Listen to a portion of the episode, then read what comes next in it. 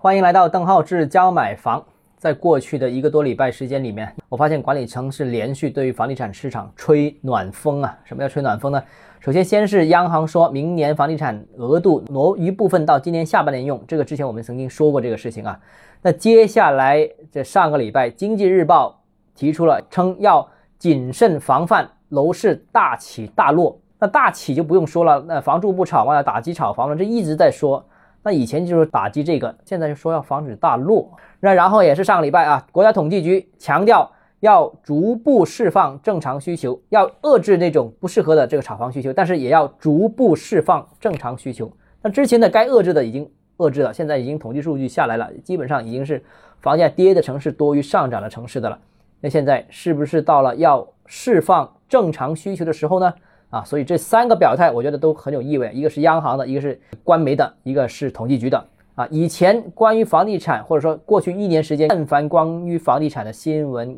然后相关的谈话，都是喊打喊杀的，都是要加强调控啊，打击如诸如此类的。但是最近这一个月之内啊，这个整个市场发生了很大的转变，应该是我之前曾经提到的啊，我说到的这个房地产市场存在着超调的这样一个情况，超超规模调控了。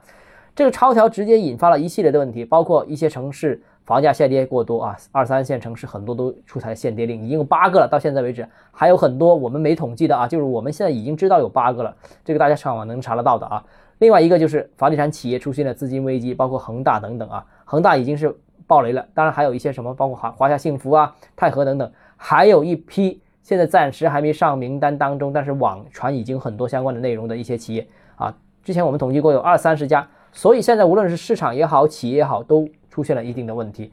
那一个恒大已经够呛了，那如果再出现两三个的话，那我觉得那就不是手忙脚乱的问题，那是整个金融系统安全、整个社会稳定的问题。所以我们看到管理层吹这个暖风了，已经过去了那那一段这个喊打喊杀的不断调控收紧的那个阶段，已经开始构筑政策的底部了。那政策的底部如果真的能构筑的话，那市场的底部相信在三四个月之后。会开始陆陆续续开始构筑啊，这个过程当然不可能一步到位啊。